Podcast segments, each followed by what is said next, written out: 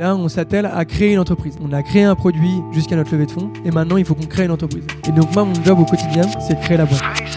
Bienvenue sur le podcast Yaniro, podcast dans lequel toutes les deux semaines, je rencontre un entrepreneur pour discuter avec lui des coulisses de son aventure entrepreneuriale. Aujourd'hui, j'interviewe Pierre Joly, CEO et cofondateur d'Hermeo, une solution SaaS permettant de digitaliser et d'optimiser les opérations de maintenance. Dans cet épisode, Pierre revient sur la naissance d'Hermeo et nous livre sa botte secrète pour lancer un projet avec succès, faire de son employeur son premier client, en l'occurrence ici la SNCF.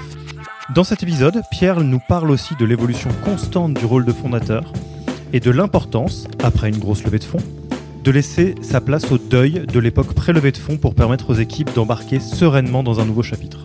Ce moment précis de la structuration de l'entreprise est particulièrement complexe et toute entreprise ayant déjà vécu le passage du cap des 15 collaborateurs saura précisément de quoi nous parlons. Bonne écoute Alors bonjour Pierre. Alors, Bonjour. on est euh, dans un café de bon matin et euh, je suis ravi de t'accueillir dans, dans le podcast euh, Yaniro. Alors comme euh, le veut un peu la tradition, je vais faire de mon mieux pour essayer de présenter euh, ce que tu fais, donc parce que tu es fondateur et CEO de euh, Hermeo. Et alors là, c'était euh, un cran plus difficile parce que vous vendez pas des t-shirts, c'est Non, un peu particulier. Euh, donc Hermeo, c'est un, un SaaS, donc un- une, une plateforme qui permet un peu de digitaliser et d'optimiser des euh, opérations. Donc c'est très autour de l'opérateur connecté, de tout ce qui est industrie 4.0. Mhm. Et in fine, vous, votre métier, c'est d'entraîner des, euh, des grandes organisations industrielles vers de l'excellence opérationnelle. Incroyable, c'est tout à fait Et- ça. alors on parlait bizdev, euh, pitch C'est commercial avant, euh, et, et de manière euh, très concrète peut-être pour euh, Mhm. parce que euh, certaines personnes qui, euh, qui nous écoutent sont peut-être moins familières avec le terme industrie 4.0. Euh, industrie 4.0, euh, peu ou prou, c'est tout ce qui touche à l'automatisation des tâches, l'inclusion de la donnée et de, de, de tout ce qui est connecté dans des opérations industrielles.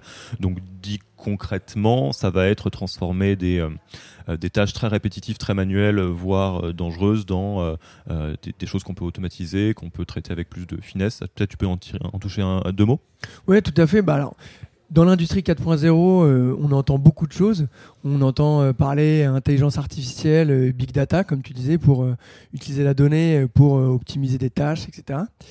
Et nous, en fait, on s'est rendu compte dans l'industrie 4.0 qu'il y avait quelqu'un qui était oublié dans tous les changements de l'industrie 4.0, c'était l'opérateur sur le terrain. Et donc c'est pour ça que nous, on s'est concentré sur l'opérateur sur le terrain pour lui permettre de mieux faire ses opérations, que ce soit des opérations de maintenance, d'exploitation, etc. Donc, euh, bah, comme tu l'as bien résumé, c'est euh, on essaye de euh, que l'opérateur puisse atteindre l'excellence opérationnelle et gagner en productivité, en qualité et en sécurité dans ses tâches quotidiennes. Donc pour faire une, euh, un- un- une rapide vue d'avion de Hermeo, euh, ça a été fondé en 2015. Euh, vous êtes environ un peu moins de 30 collaborateurs maintenant. Vous avez levé des fonds en début d'année, si je dis pas de bêtises, via notamment SNCF Ventures. Donc euh, ça fait euh, maintenant un petit moment que vous avez travaillé, pivoté. Et euh, une des spécificités de, de, de Hermeo, donc, c'est que les trois cofondateurs donc étaient vraiment directement des, des anciens salariés. Donc vous avez fait le, le Mm. passage de, de salarié à, à milieu start-up. Et pour, pour ta part, tu étais quand même déjà très dans, dans l'industriel parce que tu étais au sein de la SNCF. Oui, exactement. Alors nous, c'était un peu particulier notre, notre aventure entrepreneuriale parce qu'on avait euh, donc peu, alors je veux dire même euh, aucune, mais non, vraiment pas beaucoup de connaissances euh, du milieu entrepreneurial. On avait fait deux, trois petits projets pendant nos études avec un de mes fondateurs. On avait fait un site web, etc. Mais euh, rien de très, euh, de très mirobolant. Et après, on s'était engagé tout de suite euh, plutôt dans le milieu salarial. Et euh, au bout de trois ans, en fait, on avait complètement marre du milieu, du milieu de l'entreprise. C'était on ton premier job, toi, du coup? Et alors, moi, c'était mon premier job. Ouais. C'était mon premier job SNCF. ouais. Donc ça fait 5 ans ou X années d'études. C'était à Supélec Ouais, c'est ça. J'ai j'ai fait cinq ans d'années à Supélec. Des 2-3 stages- ans de, euh, de, de SNCF, puis bon, allez, ça suffit. Passons à autre chose. Exactement, exactement. J'ai fait trois ans de SNCF et la grande machine, j'en avais un peu marre. Et à un moment donné, on s'est dit, euh, vas-y, euh, on a envie de travailler ensemble parce qu'on s'était retrouvés autour de plusieurs petits projets entrepreneuriaux. Et à un moment donné, on s'est dit, vas-y, on, on se lance. On pose notre démission. On savait pas trop où on se lançait. On connaissait pas grand-chose à l'entrepreneurial. À l'entrepreneuriat, mais on s'est dit, bah, on va tenter, on va aller découvrir ce que c'est. On pose notre DEM, on savait pas du tout ce qu'on voulait faire. Et en fait, en posant ma DEM, moi, j'ai mon chef qui me dit, euh, qu'est-ce que tu vas faire? J'étais un peu emmerdé parce que je savais pas forcément ce que j'allais lui répondre. Je lui dis, bah, je veux aider les entreprises industrielles à se digitaliser. Il me dit, et ça veut dire quoi concrètement? Et je lui dis, bah, ça veut dire, ça veut dire, euh, ça veut dire que moi, j'étais en train de, chez SNCF, je rédigeais de la documentation de maintenance hyper sexy. Et je lui dis, bah, ça veut dire que digitaliser un, documentation, un document technique de maintenance pour faciliter les opérations de maintenance sur le terrain. Il me dit, ok, j'achète. J'en ai même pas parlé avec mes autres collaborateurs. Je vais aller voir le soir. Je leur dis, bah, on peut avoir un premier projet. J'ai un premier client. J'ai un premier client. Ils me disent, bah, vas-y, go, on se lance. Donc au début, c'était assez rigolo parce que moi, j'étais toujours chez SNCF, mais j'avais mes deux associés qui me vendaient mon projet. J'ai mon chef qui le savait. Donc euh, moi, j'étais le client d'Herméo en étant fondateur d'Herméo. Donc on s'est lancé comme ça. Et après, bah, il y a eu une suite, etc. sur le projet. On a fait, on a challengé ce projet-là. Et c'est comme ça qu'on a lancé Herméo sur ce concept-là, qui a un peu évolué, mais pas tant que ça.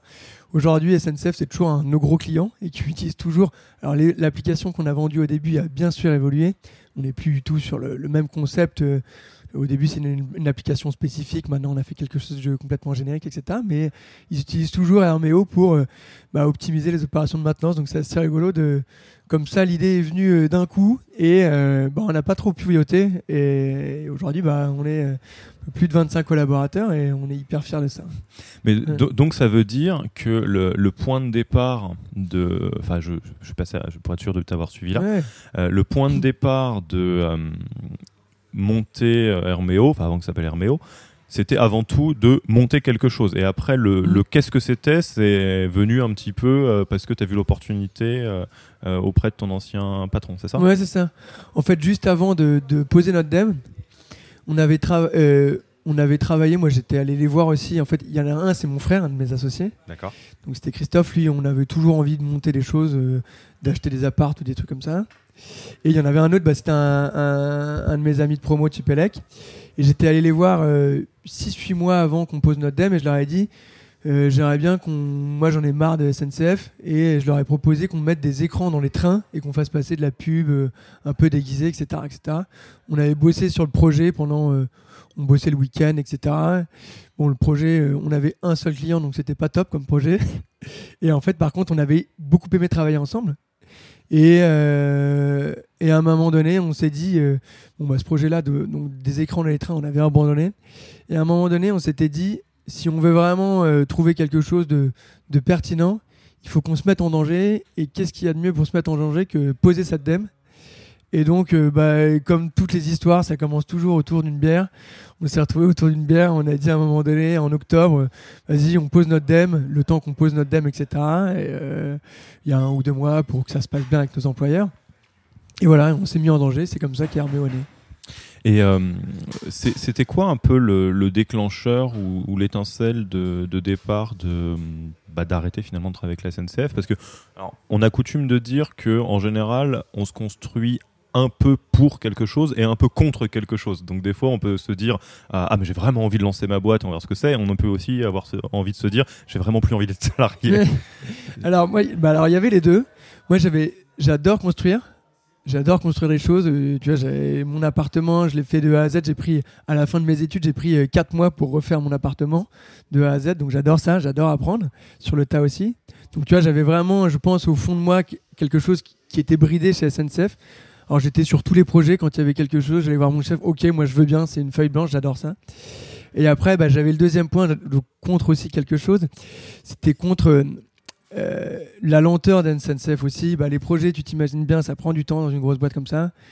Et euh, moi je suis très speed. Et euh, des projets qui durent 2-3 ans pour développer une application mobile chez SNCF, alors qu'on sait que si on met les forces au bon endroit, on peut faire ça en trois mois. Euh, ça m'a fait poser des questions et donc je me suis dit non, je pense que euh, je servirais plus si je montais une entreprise que si je restais chez SNCF. Et donc c'est comme ça que je me suis dit euh, je vais partir de SNCF parce que j'ai envie de construire des choses, partir d'une feuille blanche et aussi parce que j'ai envie d'aller vite et, construire quelque chose from scratch.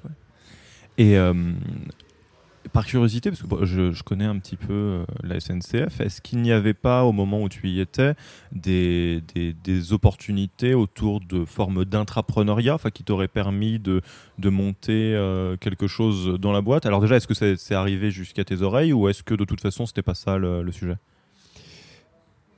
Alors, si on, nous en a parlé, moi on m'en a parlé.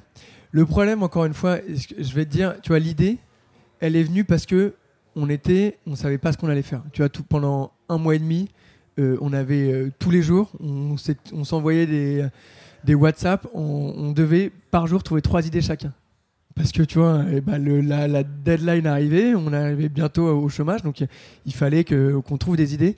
Et je pense que l'entrepreneuriat, dans tous les cas, si tu avais une idée dès le départ, peut-être que ça aurait pu marcher. Nous, ça ne pouvait pas marcher comme ça. Nous, il fallait... Vous n'avez pas d'idée. Voilà, on n'avait pas d'idée. donc c'est pour ça qu'on savait que, donc dans tous les cas, pour nous, ça ne pouvait pas marcher.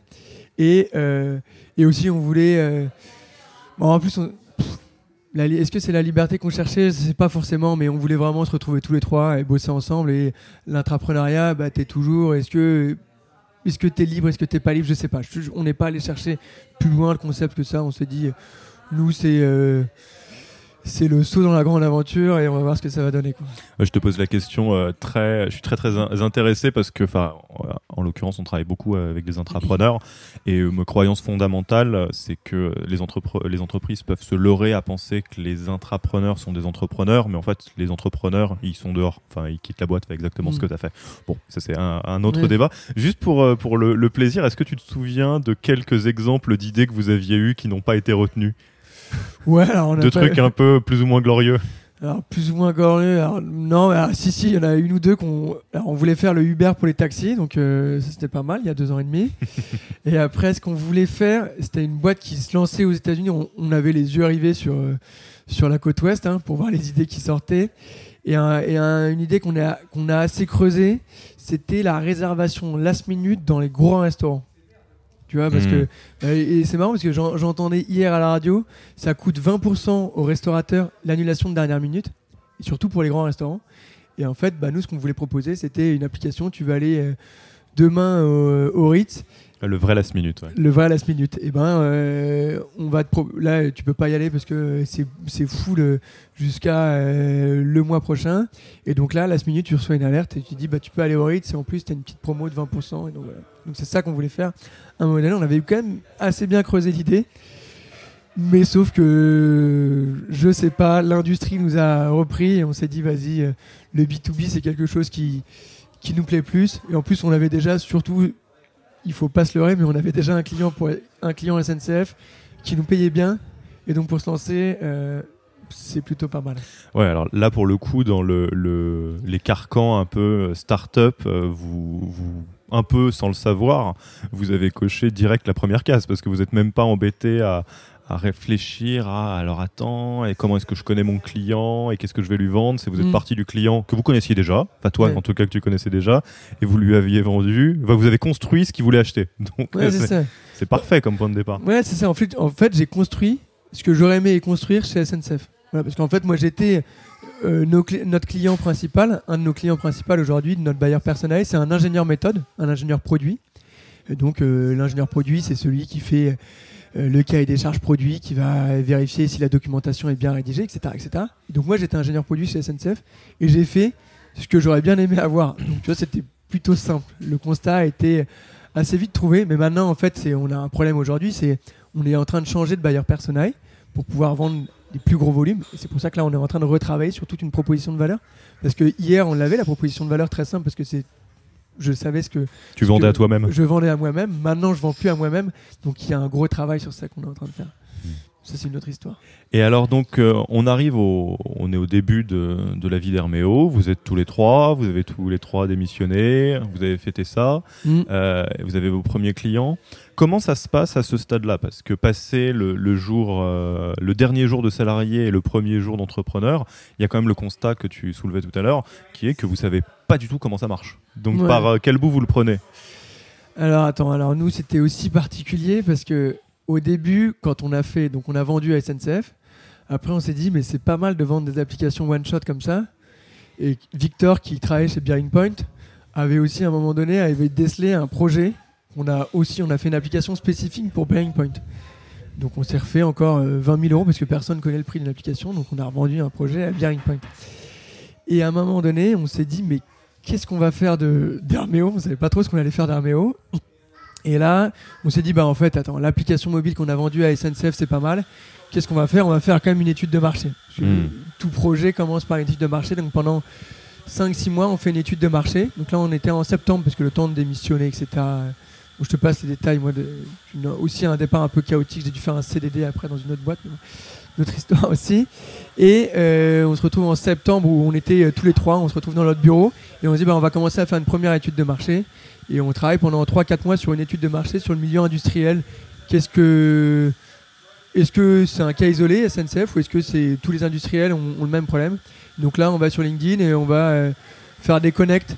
C'était le premier truc qu'on a fait. On a fait plein de connects. C'est la technique qu'on utilise aujourd'hui. C'est ce qu'il faut faire, nous pour nous. Donc on fait plein de connects et Donc euh, ça veut dire aller euh, entre guillemets au hasard, enfin pas au hasard, mais froidement chercher des personnes qui sont des personnes qui vous intéressent et dire bonjour, parlons quoi. Voilà, bonjour, parlons. Euh, on a développé ça. Est-ce que euh, on est en train de se lancer et on aimerait bien avoir votre avis? Et donc on fait ça et euh, miracle, on a des réponses. On a des réponses de, de gens de FH, de, de Vinci et, et on, bah, on va les voir avec des slides et ils nous disent ah bah ouais moi c'est un truc ouais pourquoi pas pourquoi pas pourquoi pas pourquoi pas et on entend ça de plus en plus et on se dit bah, il y a peut-être vraiment quelque chose derrière il y a peut-être vraiment quelque chose derrière et on se dit, 3-4 mois après, là c'était juste, on voulait sentir. Étude de marché, on savait pas ce que ça voulait dire. On n'était pas en train de calculer le nombre de techniciens, d'ingénieurs produits, etc. On savait pas ce que ça voulait dire encore. Un business model SaaS, on savait même pas ce que ça voulait dire Hmm. encore. Donc euh, laisse tomber là-dessus, on était juste, est-ce que le produit peut intéresser quelqu'un d'autre? Et on a vu bah, que ça pouvait intéresser quelqu'un d'autre. Et donc là, on s'est dit en janvier, donc euh, c'était quasiment un an après le développement, de- un peu moins, euh, dix mois après le développement de notre application avec SNCF, on s'est dit bah, on va continuer dans cette lancée. Et là, on a commencé à designer un produit qui est plus ou moins le produit qu'on vend aujourd'hui, avec euh, quelque chose de plutôt générique. Parce qu'aujourd'hui, avant, c'était nous qui avions euh, digitalisé le manuel de maintenance et on s'était dit, mais là, on peut pas le faire pour tout le monde, c'est impossible. Hmm. Moi, j'avais les connaissances avant. Là, si demain on va vendre à, à Vinci, euh, moi, j'ai aucune connaissance de comment digitaliser un, ma- un manuel de maintenance pour une, En BTP, t'es monté léger quoi. voilà, exactement. Donc ça, je ne sais pas ce que ça veut dire. Donc euh, et voilà, qu'est-ce qu'on peut faire? Donc on s'est dit, bah, on va faire un studio d'édition et on va donner la main à les ingénieurs maintenance qui vont pouvoir euh, digitaliser leur, leur, euh, leur manuel de maintenance, d'exploitation, etc. Et c'est comme ça qu'on a vraiment lancé notre produit. Et au début, donc on a fait plein de protos. Et nous, ce qu'on adorait faire, c'était challenger notre proto avec nos clients. Moi, c'est le seul conseil. On l'a en plus, après, quand j'ai lu, j'avais jamais lu un bouquin d'entrepreneuriat. Un bouquin d'entrepreneuriat, je pense que j'en ai ouvert il y a, il y a 10 mois où j'ai appelé beaucoup de choses. Et j'ai vu le premier conseil qu'il donnait allez voir votre client. Donc, on a eu de la chance parce que c'est ce qu'on a fait. euh, euh, au début, nous on adorait aller voir notre client, donc on avait bien sûr la goutte parce que le client disait est-ce qu'on peut cliquer ici? Et donc là on savait que si on cliquait ici, il n'y avait rien qui se passait, donc on cliquait et on disait ah ouais on a un problème de serveur, donc ça c'est la classique qu'on fait, mais euh, Là, il y a un petit côté la vérité si je mente, c'est quand Ouais, ils, euh, ils- ouvrent derrière, c'est le poulailler. euh. c'est ça. c'est Ouais, un classique. Voilà, mais c'est un classique, mais donc euh, c'est génial. Nous on a, on s'en souvient encore, on en rigole maintenant de nos démos, de l'effet démo. Pour nous c'est vraiment le le cas client, on arrivait à chaque fois et on espérait qu'ils nous disent pas de cliquer ici, cliquer ici. Donc on en mettait des caisses avant pour présenter ce qui fonctionnait. L'heure se passait, on repartait, on disait c'est bon, il nous a pas demandé de cliquer ici, etc. etc. Voilà, donc c'est comme ça qu'on on s'est lancé, toujours pas en sachant business model, on savait pas ce que ça voulait dire. Une entreprise SaaS, on savait pas ce que ça voulait dire. Une levée de fonds, encore moins. Donc tu vois, on était vraiment la fleur au fusil par C'est un peu le bon sens, c'est se dire si je veux bon vendre, sens. faut quand même que j'aille voir mes clients quoi. Voilà, donc c'était le bon sens. Et donc on se lançait comme ça, quoi. Et, euh, et à un moment donné, après, on s'est, on s'est dit, mais il faut peut-être qu'on aille regarder ce qui se passe vraiment dans, dans le milieu de, des startups. Et donc là, au bout d'un an, un an et demi de. euh, bah, depuis qu'on avait lancé, euh, posé notre DEM et qu'on était, euh, entre guillemets, autonome. Et là, on, on a commencé à, à se renseigner sur le business model B2B SaaS, qu'est-ce que ça voulait dire, etc., etc. Et là, on a eu une grosse courbe d'apprentissage. On avait déjà commencé à avoir un produit qui avait un market fit, donc on avait de la chance. Euh, mais par contre, on avait beaucoup de choses à apprendre sur le recrutement, le marketing, euh, le business, euh, comment vendre un produit SaaS, etc., etc. Et donc là, ça a été pour nous une nouvelle découverte, un nouveau départ, entre guillemets. Vous, vous êtes resté trois pendant longtemps ou vous, avez, vous avez tout de suite recruté ou entouré d'autres on a, jamais, on a été trois une semaine. on a été trois une semaine. On a, on a embauché tout de suite un développeur parce que encore dans notre association, il y en avait pas. Il y en avait un qui avait un côté un peu technique, mais qui n'était pas le CTO, qui hmm. pouvait pas être CTO. Tu lui parles de de tout ce qui est infrastructure serveur euh, il va pas forcément euh, savoir, etc., euh, etc. Une architecture logicielle, il n'a pas les connaissances là-dessus. Donc on a tout de suite embauché un, stagiaire en alternance et qui est toujours là, qu'on a embauché il y a, bah, comme ça fait, il est arrivé en septembre 2015. C'est vraiment notre date de lancement, c'est septembre 2015. Avant, on était encore en CDD, on bossait pas vraiment hmm. dessus. Septembre 2015, on s'est lancé et il avait trois ans d'alternance. Je sais même pas comment il je sais pas, il a dû voir de la lumière aussi, on a dû être très bon vendeur aussi, parce qu'on lui a vendu un projet qui. Je sais même plus ce qu'on lui a vendu. Et on a on l'a euh, officiellement embauché, bah, il y a. Euh, on est en octobre, là, il y a un, mois et demi. Le tunnel voilà. Et il est génial. Et, euh, et donc, il a vu toute Herméo, les versions 42 d'Herméo, mais il est toujours là. Le, premier profil technique d'Herméo, quoi. le, profil le premier profil technique qui nous a m'a permis de vraiment développer des applications, etc. Et, euh, et donc, euh, vous êtes trois cofondateurs au démarrage. Comment ça se passe, la répartition des rôles, la place euh, que chacun a? Parce que donc, si je comprends bien, il y a toi, ton frère et un ami de promo, c'est ça? Exactement, Donc comment vous vous êtes organisé? Donc en plus ça part d'une envie de travailler ensemble, donc c'est quand même oui, plutôt, exactement, au lieu de faire une SCI, vous faites une boîte. Donc bah, on a fait une SCI avec mon bah, frère, on a fait quand même une SCI. Donc on essaye de revendre maintenant, mais. et, donc comment vous, ça s'est, comment ça s'est passé la, prise de place euh, les uns par rapport aux autres? Parce que c'est pas naturel forcément. Non, alors c'était pas naturel, quoique, quoique quand même, il y avait quand même. Alors mon frère, lui, il vient, euh, lui, il avait fait plutôt euh, des études plutôt orientées commerciales. Mhm. Et après, lui, c'est quelque chose qui le plaît. Donc il était tout de suite positionné plutôt sur la partie commerciale. Et lui, il n'avait pas du tout de connaissances en, B2B SaaS. Il avait plutôt des connaissances en, euh, en immobilier. Il, hmm. ouvrait des, des KFC. Son job, c'était d'ouvrir des KFC. Et avant, il ouvrait des, euh, des leader price et, euh, pour le groupe Casino. Et de l'autre côté, il y avait Victor, qui lui, pendant ses études, lui, il développait des sites web pour arrondir ses fins de mois, entre guillemets. Donc lui, il avait plutôt la connaissance technique, même s'il n'était pas un expert technique, mais il avait plutôt la connaissance technique. Donc au début, il s'était quand même posé sur cette partie-là, Christophe sur la partie commerciale. Et moi, comme l'idée venait de moi au début, c'était moi qui étais positionné sur le produit. Je faisais les recrutements, etc. Donc c'est comme ça qu'on s'est répartis au début. Et en fait, cette répartition-là, elle a duré assez longtemps. Et elle est quasiment toujours existante aujourd'hui. Bien sûr qu'on l'équipe s'est étoffée, on a eu d'autres services qui se sont créés. Donc on a dû, euh, nous, prendre en, charge certains services. Mais maintenant, il y a Christophe qui s'occupe toujours de la partie commerciale. Alors Victor qui s'est occupé pendant longtemps de la partie technique, on a embauché notre CTO il y a six mois. Donc avant c'était lui le CTO. Maintenant euh, là il est toujours en train de faire la passation, mais c'est toujours lui qui chapeaute encore un peu l'équipe technique et l'équipe produit aussi. Et il chapeaute toute notre équipe déploiement. L'équipe déploiement c'est vraiment un cabinet entre guillemets un peu de, conseil interne Herméo et qui va faire qui va faire les réunions de pilotage, de, suivi et euh, s'assurer du bon déploiement de notre solution chez nos clients. Donc ce qu'il avait fait chez Bearing Point, on a monté une cellule pour le faire entre guillemets chez Hermeo en interne. Donc lui, il est sur les deux projets. Et moi, je suis sur la partie euh, recrutement, sur la partie finance. C'est moi qui ai fait, euh, qui ai piloté la levée de fonds et qui, qui suis en lien avec les investisseurs aujourd'hui. Et, ça, ça s'est euh, goupillé comme ça avec le temps ou c'était comme ça dès le début? Entre guillemets, la levée de fonds, évidemment que non, mais. C'était plus ou moins déjà un prototype de ça? Ouais, c'était plus ou moins un prototype de ça. Alors bien sûr qu'il y a eu des, euh, on a eu des, euh, des sujets hein, sur le positionnement de chacun parce qu'il y en avait qui trouvaient que leur spectre était trop réduit, euh, d'autres trop large, etc., etc. D'autres, on n'avait pas forcément les compétences parce que tu vois, par exemple, je te prends le pôle marketing, il n'y en avait pas un des trois qui avait fait le marketing.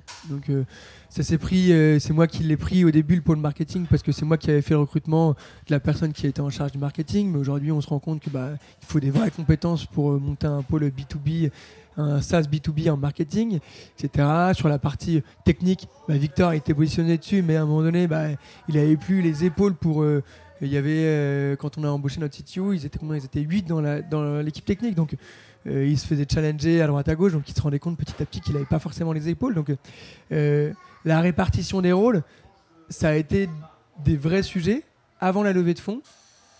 On a eu pendant six mois avant la levée de fonds une vraie réflexion avec, euh, Christophe et Victor sur euh, est-ce qu'on a vraiment notre place euh, là où on est? Donc Victor sur la partie technique, Christophe sur la partie commerciale, moi sur ma partie plus financière, RH, et faire le lien un peu entre Christophe et Victor et sur la partie produit.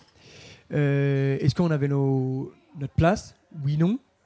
Et est-ce que on faisait vraiment ce qu'on avait envie ou est-ce qu'on faisait ce qui était bien pour Herméo? Est-ce que tu vois ce que je veux dire un peu? Oui, très bien. Voilà. Et donc, euh, et aujourd'hui encore, tu vois, aujourd'hui encore, il y a des choses qu'on euh, qu'on fait. Est-ce que c'est pour notre épanouissement personnel ou est-ce que c'est pour l'épanouissement de la boîte? Euh, De temps en temps, tu vois, la,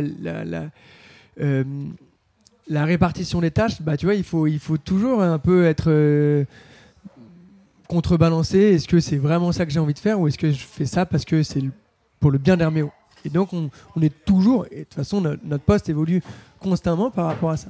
Et donc à un moment donné, il y a, y a, vraiment un an, euh, c'est ouais, il y a tout juste un an, on s'est vraiment tous posés, on a mis toutes les compétences euh, dont on avait besoin pour Herméo. On a listé euh, par paquet qui pouvait prendre, parce qu'il n'y en avait pas un qui pouvait faire le commercial plus la partie technique, c'était impossible. Et donc après, on a essayé de répartir les rôles en fonction de ce qu'il fallait pour Herméo et ce qu'on avait envie de faire. Et comment tu l'as vécu cet exercice et cette période en fait de, de remise en question assez intense parce qu'on parle de vos trois places dans la boîte que vous avez montée. Alors on l'a alors moi, je l'ai vachement mal vécu.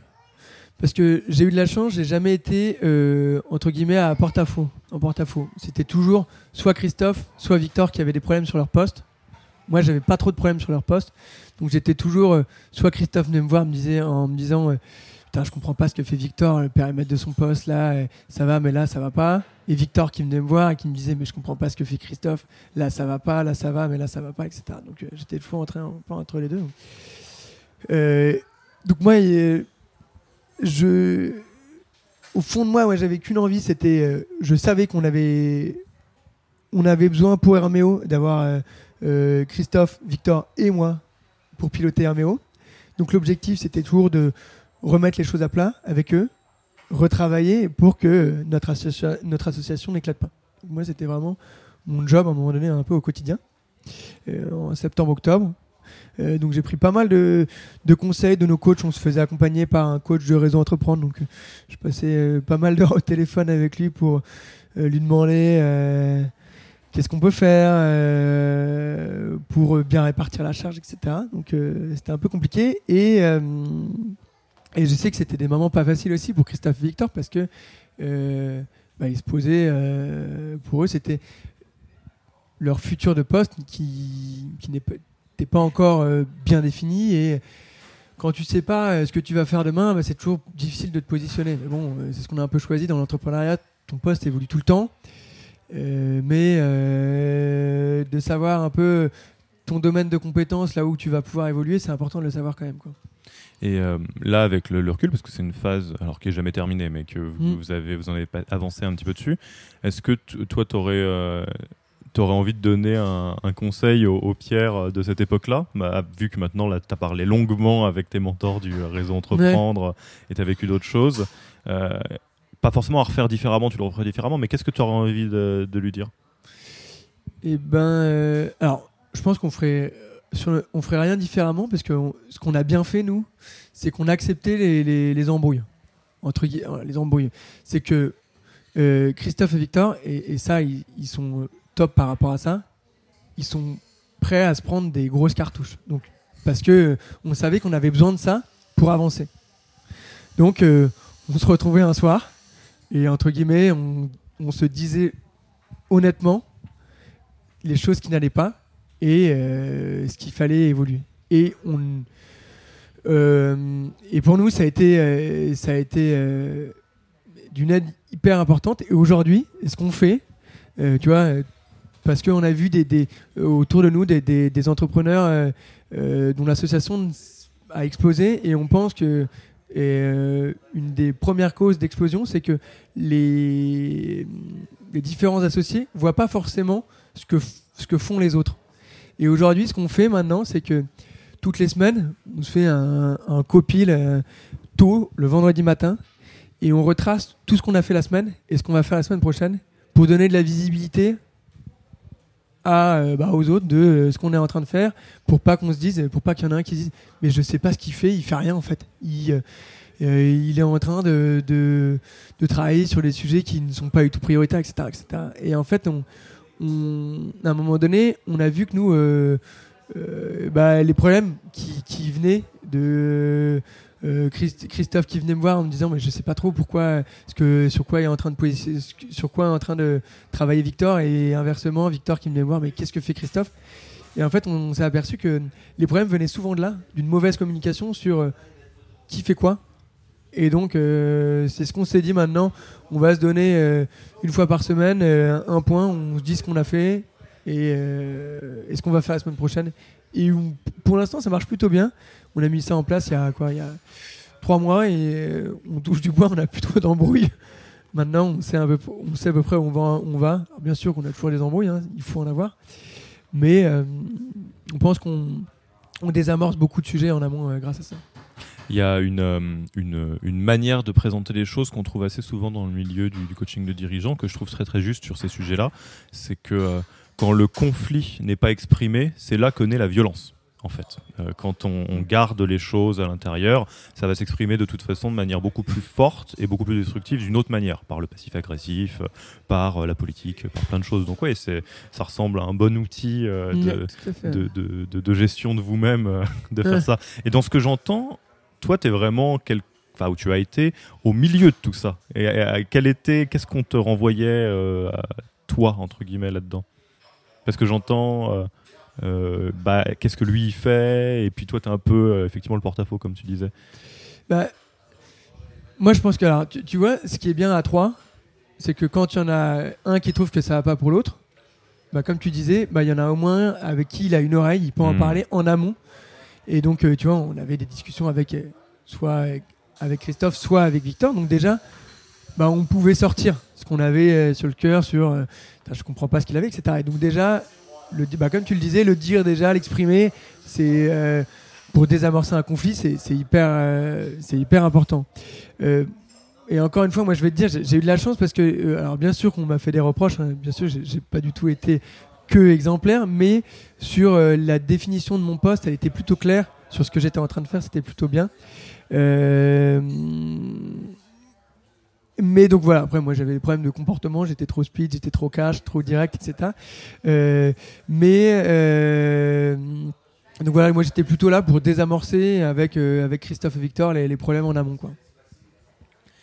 Et donc là, on parle vraiment du, sujet de fond de la l'évolution de vos rôles en tant que cofondateur. Est-ce que tu te souviens du peut-être du premier moment où vous vous êtes dit ah ouais d'accord en fait on va devoir euh, avoir un autre euh, un autre job maintenant c'est plus possible soit parce que la boîte a grossi soit parce qu'elle a changé mais ce premier moment d'évolution Bah, ouais, ouais, on s'est rendu compte de ça après la levée de fonds, euh, vraiment. On s'est rendu Ouais, compte. donc c'est assez récent finalement Ouais, ça, alors on s'en rendu compte. Il vient petit à petit, mais en fait on s'est pris vraiment un- une, vraie prise de confiance euh, après la levée de fonds, quand on s'est rendu compte que euh, on devait onboarder des compétences euh, qui savaient mieux faire des parties de job que nous. Et ça, c'est- pour nous maintenant, c'est génial parce qu'on arrive à onboarder des, des top profils et donc qui nous apprennent plein de choses et qui vont beaucoup plus vite que nous sur des, sur des sujets. C'est génial. Et c'est là où on se rend compte vraiment bah, que notre job va devoir évoluer et va devoir évoluer très vite parce que bah, euh, je, sais, bah, je prends l'exemple de Victor. Bah, Il y a un CTO qui arrive qui sait mieux faire son job que lui sur la partie technique. Sur la partie management, il y a plein de choses qu'il faut qu'il monte en compétence, mais sur la partie technique, bah, on a appris beaucoup de choses. Sur la partie euh, structuration euh, d'un développement, on a appris beaucoup de choses aussi de la part de, personnes qu'on a onboardées. Sur la partie euh, business, sur la partie déploiement, sur la partie marketing, etc. Et plus on a bord de nouvelles compétences et des expertises de haut niveau, plus on se rend compte que notre job va devoir radicalement changer dans les, dans les prochaines années. Et on trouve ça génial, quoi.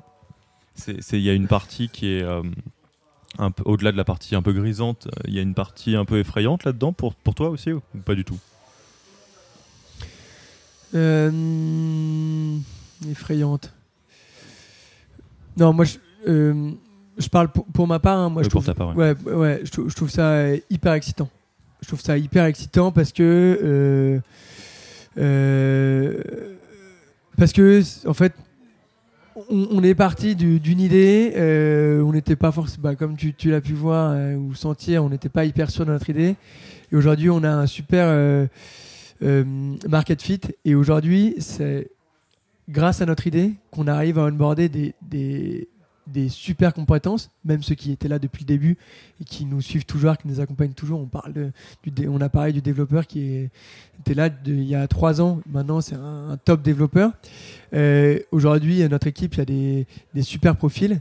Et euh, moi, je suis hyper fier euh, d'arriver avec ce qu'on a construit en onboarder des super profils. Et je suis convaincu qu'on arrivera à transformer notre job et à trouver notre place euh, chez Herméo demain. Déjà, on l'a trouvé. Hein, c'est là aujourd'hui. Moi, je suis le CEO d'Herméo. Euh, Christophe, il est le directeur général euh, le directeur commercial d'Herméo. Et Victor, il est responsable de la partie déploiement plus de la partie produit. Et on a sait exactement le périmètre de notre job, etc. Dans six mois, on sait qu'il va évoluer. Il va pas changer radicalement. Il va évoluer, mais il va pas changer radicalement. Moi, je trouve ça plutôt excitant.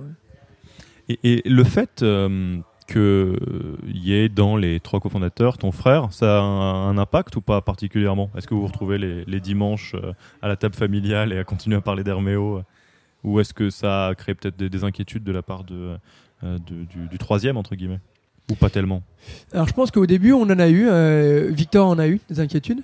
C'est pour ça qu'on a fait une répartition. au début, il avait, je crois, 0,01 ou 0,1 ou une action de plus, je crois, que nous deux parce qu'on était un tiers, un tiers, euh, pour que, si jamais on puisse faire une alliance. On s'était dit avec Christophe dès le début qu'on essaierait vraiment de séparer la vie familiale de la vie euh, professionnelle, ce qu'on arrive plutôt à faire, parce que quand on, se rencontre euh, autre que dans notre cadre professionnel, euh, bon, on parle pas forcément d'Herméo ou très peu d'Herméo, et quand on parle, quand on est dans le cadre professionnel, moi je j'oublie entre guillemets que c'est mon frère euh, j'ai ma femme qui me dit euh, Alors, tu as pu discuter, euh, débriefer, tu sais ce que Christophe a fait ce week-end? Je dis Non, j'ai pas pu lui demander ce qu'il a fait ce week-end, s'il a passé un bon week-end, etc. Donc, je pense que maintenant, les craintes de Victor ne sont plus d'actualité parce qu'on a pu montrer que on était vraiment impartial envers bah, notre, jugement et notre relation et, et qui avait je pense que bah, bien sûr qu'il y a un lien euh, qui, est fait, confiance qui est là, et on ne peut pas l'enlever, mais, euh, euh, à part ça, on sait qu'il y a un fond qui nous, qui nous a dit a posteriori, en fait, j'ai su que c'était pour ça qu'ils nous, qui, qui, nous ont pas suivis. Mais sinon, les autres fonds, je pense que ça a été une, une, de leurs inquiétudes, mais ils ont, on a dû les rassurer. Je pense, on a dû trouver les bons arguments pour les rassurer sur ce niveau-là. Et alors là, on a, beaucoup, beaucoup parlé de, l'évolution euh, de, de, vous en tant que cofondateur et de toi en tant que CEO. Euh, où est-ce que tu la vois, la suite de ton évolution? Alors, on a parlé de tout ce qui était management euh, un petit peu avant de lancer l'interview. Est-ce que, où est-ce que ça se situe, toi, tes prochains défis ou les mutations que tu sens un peu venir?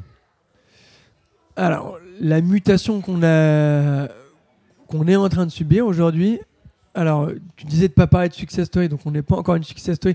On est juste victime de quelque chose, c'est l'hypercroissance. Désolé de dire. non, mais c'est, non, mais ça a été un.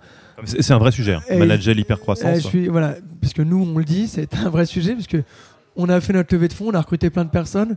Trois mois après, on a cinq départs, quoi.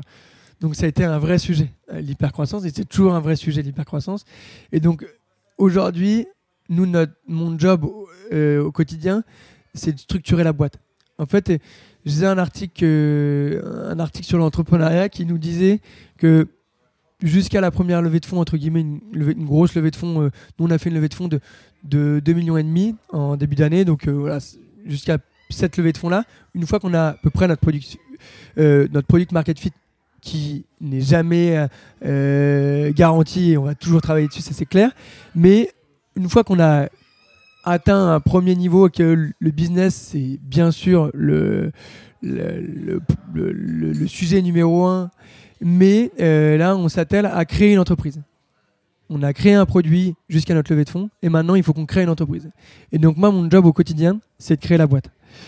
Donc, de structurer, de commencer à structurer des process, euh, que ce soit des process euh, collaborateurs, tu vois, le recrutement, comment ça se passe, l'onboarding, comment ça se passe, parce que bah, pourquoi on a eu plein de départs? Parce que notre process de recrutement, il était euh, euh, pas infaillible.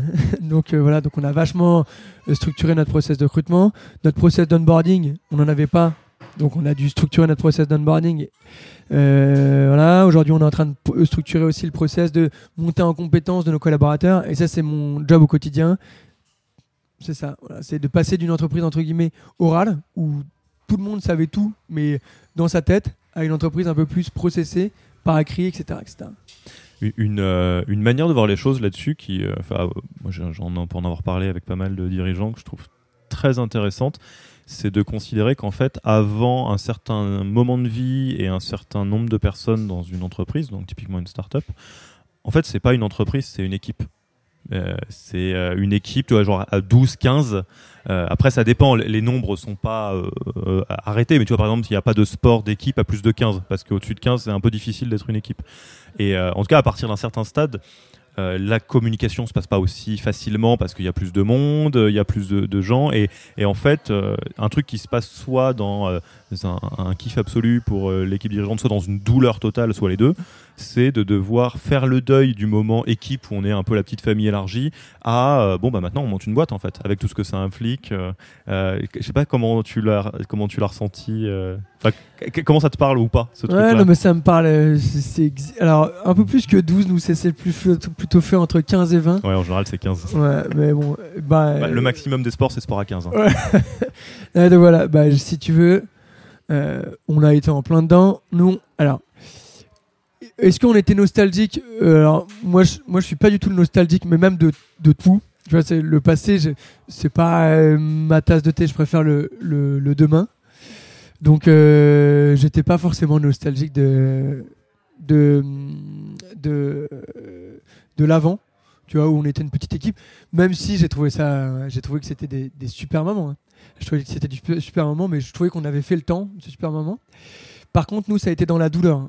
Pour passer de 15 à, un peu plus de 20, bah là, on a.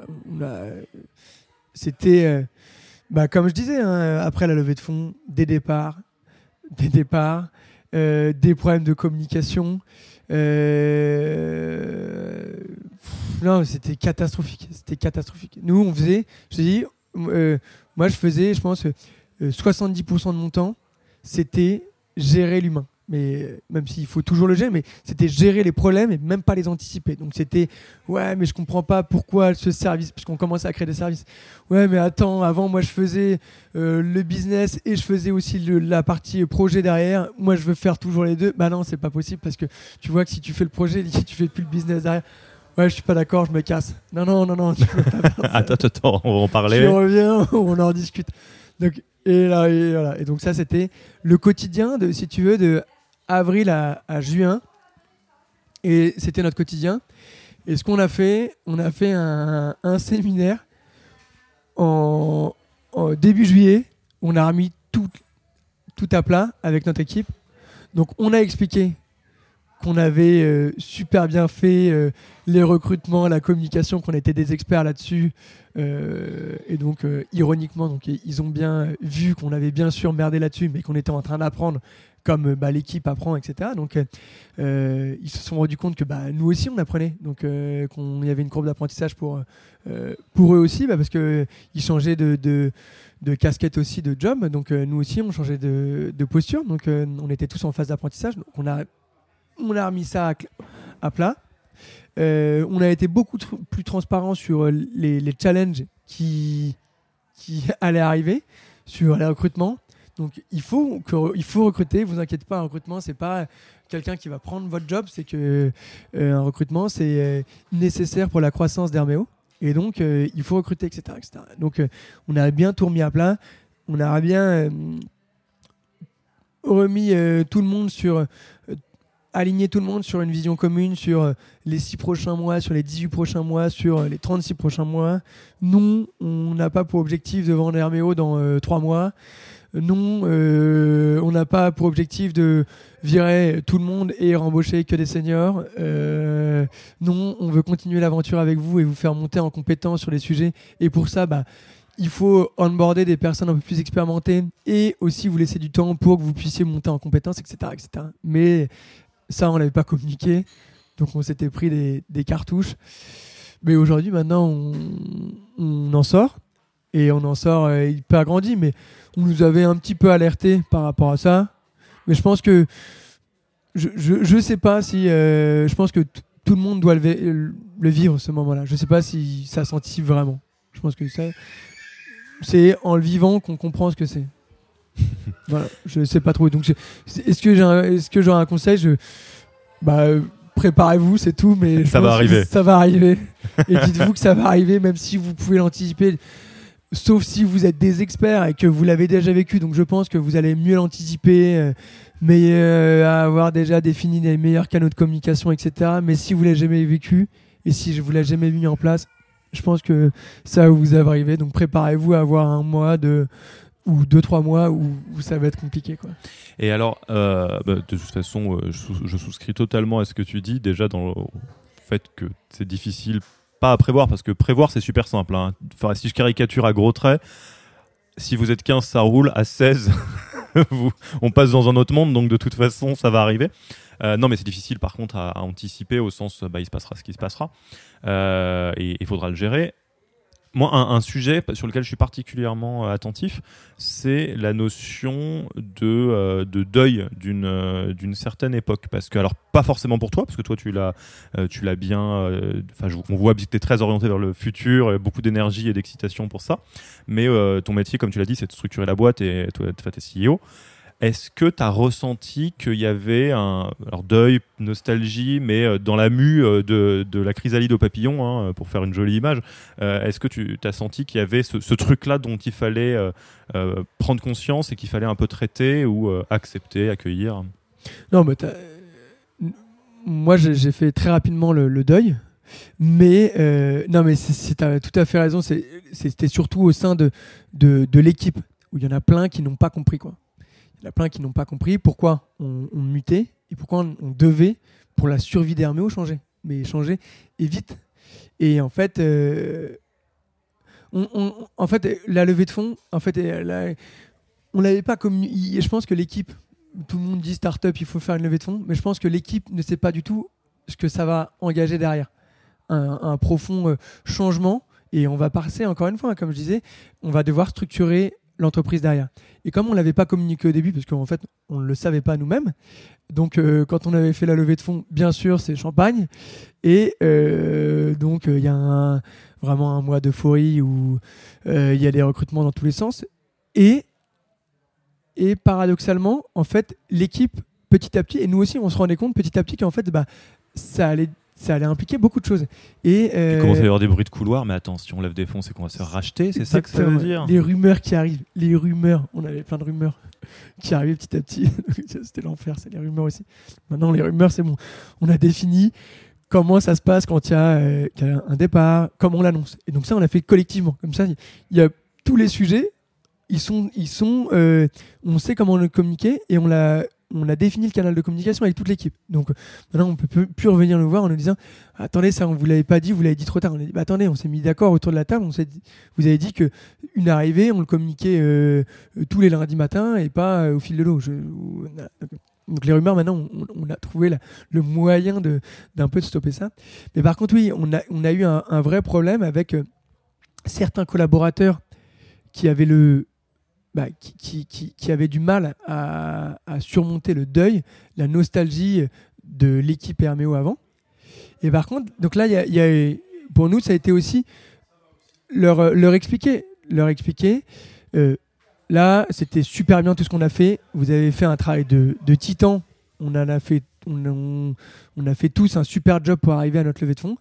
Et maintenant, c'est une deuxième étape. Soit vous êtes partant, vous êtes prêt à relever une deuxième aventure, parce que c'est vraiment une deuxième aventure, créer une boîte. Donc là, vous allez développer plein d'autres compétences. Ça va peut-être être moins une, une, aventure d'équipe à 10-15, mais ça va vraiment être une aventure professionnelle aussi, où vous allez monter en compétences très rapidement, en compétences professionnelles. Et euh, certains étaient prêts à l'accepter, d'autres non.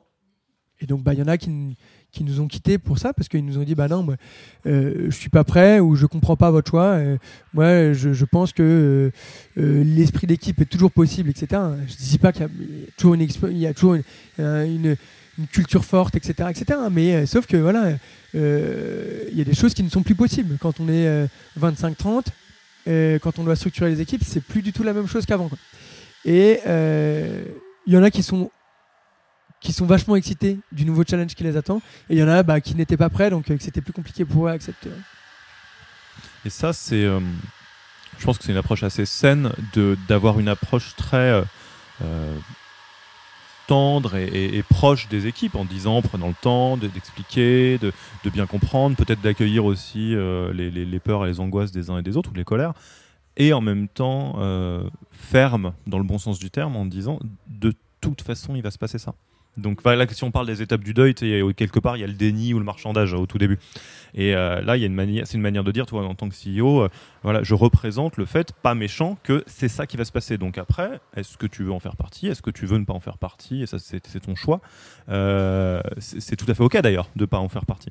Mais quelque part, on, on va pas laisser ouvert le, rêve peut-être que ça va rester comme c'était quoi. Mm, ouais, tout à fait. Mais par contre, tu vois, par rapport à ça, quand tu parlais de, de, fermeté dans la vision, nous, et encore, en- encore euh, de temps en temps aujourd'hui, on sent que notre management n'a pas forcément aussi vite évolué qu'il de l'être aujourd'hui parce que maintenant bah, il faut qu'on soit plus ferme en disant bah voilà c'est là où on va aller etc etc et encore on a encore de temps en temps des réflexes de management de d'il y y y a un an et demi, deux ans. Donc, tu vois, où on laisse passer encore pas mal de choses. Parce que euh, il y a encore un peu de nostalgie. Il faut pas, dis pas qu'il y a d'être des tyrans, hein, c'est surtout pas ça. Et on veut pas du tout faire, on n'est pas du tout, c'est pas du tout notre style de management.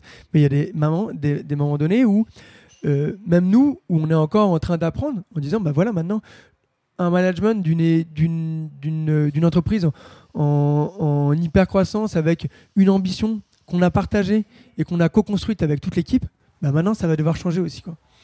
Mais tu le dis, enfin, on- on- pour refaire le lien avec ce qu'on disait, c'est exactement la, ferme ou pas ferme, c'est pas le sujet, c'est la différence entre être capitaine d'une équipe ou d'un bateau ou euh, responsable, CEO, patron, t'appelles ça comme tu veux, d'une entreprise. En fait, c'est une question de taille où tu peux pas faire les choses de la même manière, effectivement. Bon, en tout cas, c'est une, bonne chose que ça, que ça dans ce sens-là. On, va arriver euh, à la fin de l'interview. Euh, Je te re- remercie beaucoup pour cet échange. Alors, une question qui va peut-être te, faire un peu bugger, mais qui, euh, moi, m'amuse beaucoup, c'est euh, que- quelle est la, la question qu'on euh, qu'on te pose pas et que t'aimerais qu'on te pose? Ou dit autrement, le sujet qu'on n'aborde pas ou qu'on n'a pas abordé là, ou d'une manière générale, on te pose jamais la question et tu te dis, moi, attends, j'aimerais bien en parler, mais euh, on n'ouvre jamais la porte là-dessus. Attends, laisse-moi deux secondes le temps de la réflexion. Euh, une question qu'on me pose jamais. et que- Et Est-ce que juste c'est pour euh, pour un conseil pour un entrepreneur ou c'est un- Je, pars du principe que s'il y a quelque chose qui te trotte dans la tête d'une manière générale, c'est le cas de euh, très probablement un très grand nombre d'entrepreneurs et d'entrepreneuses. Donc, c'est une manière d'essayer de, de le mettre euh, sur la table. Ok. Euh, Moi, j'ai une question qui, qu'on m'a peu souvent posée et euh, je pense que ça pourrait aider pas mal de gens. C'est c'est quoi ta principale qualité et qu'est-ce que tu penses que c'est la raison du succès d'Herméo d'une société comme ça? Et je pense Je te qu'aujourd'hui, pose exactement cette question-là. pardon? Je te pose exactement cette question-là. Et ben alors. euh, C'est quoi ta principale qualité? C'est la confiance en l'avenir. Ouais. Je pense que c'est quelque chose qui a fait et qui fait aujourd'hui le succès d'Herméo. Je pense que les- l'équipe nous suit, les trois fondateurs et euh, les deux autres fondateurs me suivent aussi euh, par ma confiance en l'avenir. De temps en temps, qui est trop confiant en l'avenir.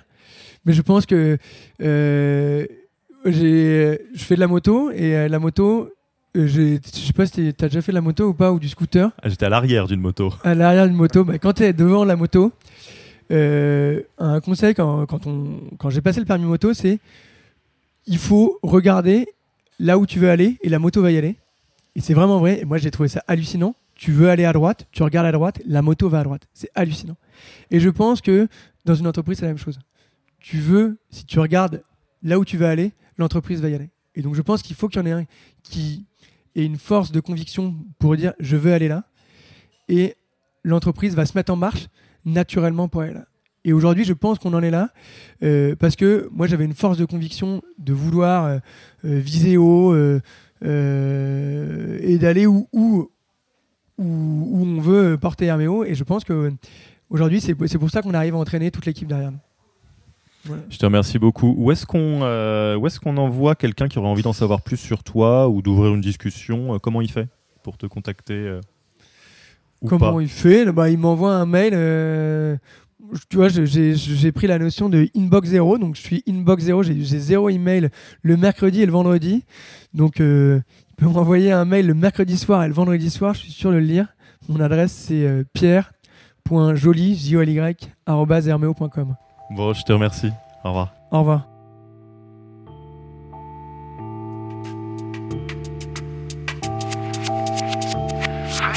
Merci d'avoir écouté cet épisode. Si ça vous a plu, abonnez-vous à Yaniro Podcast sur votre application de podcast. Également, si vous écoutez sur iTunes ou Apple Podcast, laissez un avis 5 étoiles. En plus de nous faire vraiment plaisir, les avis 5 étoiles sont la meilleure manière de faire grandir le podcast. Enfin, si vous ne voulez rater aucun épisode, vous pouvez vous abonner à la newsletter Yaniro en allant sur le site www.yaniro.co. Merci beaucoup et à dans deux semaines, lundi, pour le prochain épisode.